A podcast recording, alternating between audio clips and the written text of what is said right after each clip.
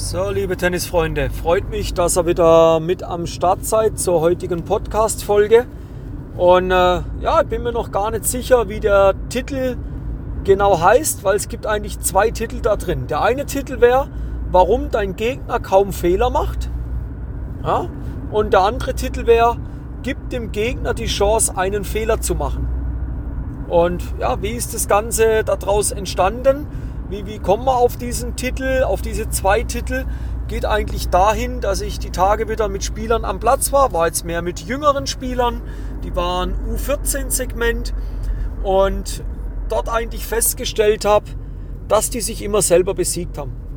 Also das war dann Aufschlag vom Spieler A und Spieler B den Return bereits direkt in der Netzwurzel versenkt.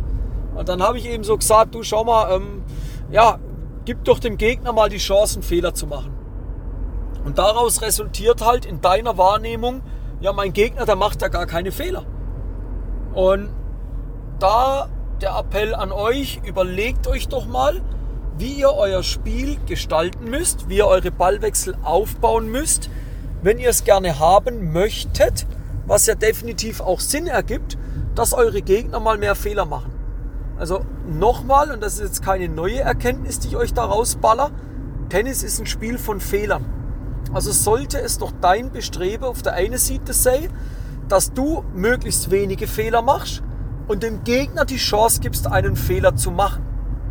Wie kannst du jetzt dem Gegner die Chance geben, einen Fehler zu machen? Mal ganz simpel gesagt, ich habe das dann auch diese zwei Jungs gefragt und die haben mir da mit Philosophie gesagt, das ist viel zu kompliziert. Ich sage, ist doch ganz einfach. Die Antwort ist, indem du den Ball rüberspielst. Mal ganz simpel gesagt, spielst du den Ball zu mir rüber, dann kann ich einen Fehler machen. Und das mal unabhängig, ob du den auf die Einstandsseite, auf die Vorteilsseite, schnell, langsam, hoch, tief, was auch immer, vorwärts, rückwärts, ist völlig egal. Wenn du den Ball zu mir rüber spielst, dann kann ich einen Fehler machen. Und ganz, ganz viele im Segment Breitensport, ja, im Amateursport, wir scheitern doch daran, dass wir zu früh die eigenen Fehler machen. Warum machen wir zu früh die eigenen Fehler? Ganz einfacher Ansatz, weil wir zu viel wollen. Weil wir meinen, wir müssen dem Gegner etwas beweisen oder wir müssen uns selber was beweisen. Aber warum können wir uns nicht mal beweisen, dass wir in der Lage sind, zehn Bälle ins Feld zu spielen? Dann einen Schritt weiter zehn Bälle in die Mitte des Platzes zu spielen. Da höre ich dann immer wieder so Aussagen, ja, aber das ist doch kein Tennis. Dann sage ich, ja, das, was du spielst, ist kein Tennis. Ja, das, was du spielst, das ist Selbstzerstörung. Ja? Und wo ist das Problem, den Ball mal zehnmal ins Feld zu spielen? Ihn auch mal zehnmal nur in die Mitte zu spielen? Das Problem ist dein Ego. Das Problem ist, dass du denkst, dass in der Außenwahrnehmung die Eltern oder Kollegen, Kollegin, wo da dabei ist, denken, ja, das, was der da spielt, das ist ja kein Tennis. Man muss ja so spielen wie die im Fernsehen. Nö, musst du nicht. Du musst nicht so spielen wie die im Fernsehen. Die im Fernsehen, aber jetzt aufpassen, die spielen ja auch so, dass der Gegner die Chance hat, einen Fehler zu machen. Die wollen den Gegner auch dorthin bringen, einen Fehler zu machen. Weil die Statistik, und jetzt pack mal, mal ein Brett aus, die Statistik sagt im, im Spitzensport, geschlechterübergreifend, fassen wir einfach mal knallhart zusammen, knapp 75 Prozent der Punkte werden durch Fehler entschieden. Aha, aha, und jetzt wie muss dann spielen? So, dass der Gegner die Chance hat, einen Fehler zu machen. Wenn du den Fehler doch schon vorher machst, wie will er den Fehler machen? Wir drehen uns immer im Kreis, merkst du das? Jetzt ist klar, das findet dort auf einem höheren Niveau statt, auf einem höheren Level der Schläge statt. Die sind einfach weiter wie wir.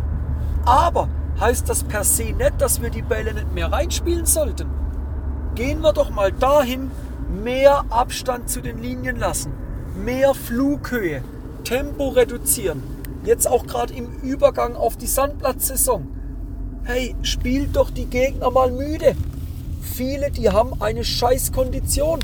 Sorry für den harten Ausdruck, aber es ist die Wahrheit. Die haben eine schlechte bis Scheißkondition. Also gib ihnen doch mal mehr Bälle und die machen die Fehler am Fließband. Du hingegen meinst, ja, nach dem Service, da muss dann direkt die Peitsche kommen. Ja, aber die Peitsche darf doch kommen, aber nicht immer so dicht an die Linien. Die Peitsche darf doch kommen, aber auch mal mit halber Geschwindigkeit. Ja? Und immer wieder meine Frage an euch, was müsst ihr euch da wirklich beweisen? Warum nicht einmal dem Gegner die Chance geben, einen Fehler zu machen? Überleg dir, wie musst du spielen, was musst du anwenden, damit dein Gegner die Chance hat, einen Fehler zu machen. Überleg dir das mal. Das ist jetzt heute eine relativ kurze Podcast-Folge, aber da gibt es auch gar nicht mehr zu sagen. Dann ist es auch kein, von mir raus, ja, es ist kein Podcast, das ist ein Statement. Nimm das mal mit. Nimm das mal mit raus und mach dir darüber mal Gedanken. Ja? Mach dir auch mal darüber bitte Gedanken, wenn du dein Spiel optimieren möchtest, wenn du mit noch mehr Spaß, mit noch mehr Leidenschaft am Platz sein musst, wenn du noch mehr das gute Gefühl für dich kriegen möchtest, dass dir Tennis das bringt, was du dir erhoffst, dann überleg dir doch mal, ob es den Schritt wert wäre, in die interne Facebook-Gruppe von mir zu kommen. Tennis-Hacks für den großen Sieg am Wochenende. Geh mal auf Facebook, folg mir da mal, schau mal auf Schau mal auf den sozialen Netzwerken gerade nach, da bewerbe ich das relativ groß. Ich packe sie auch nochmal in die Show Notes rein und würde mich freuen, wenn du da dazu kommst.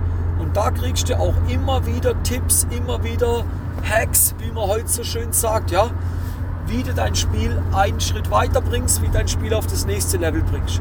Und in dem Sinn entlassen wir euch auch schon in den Tag, in den Feierabend, wann auch immer ihr die Podcast-Folge hört.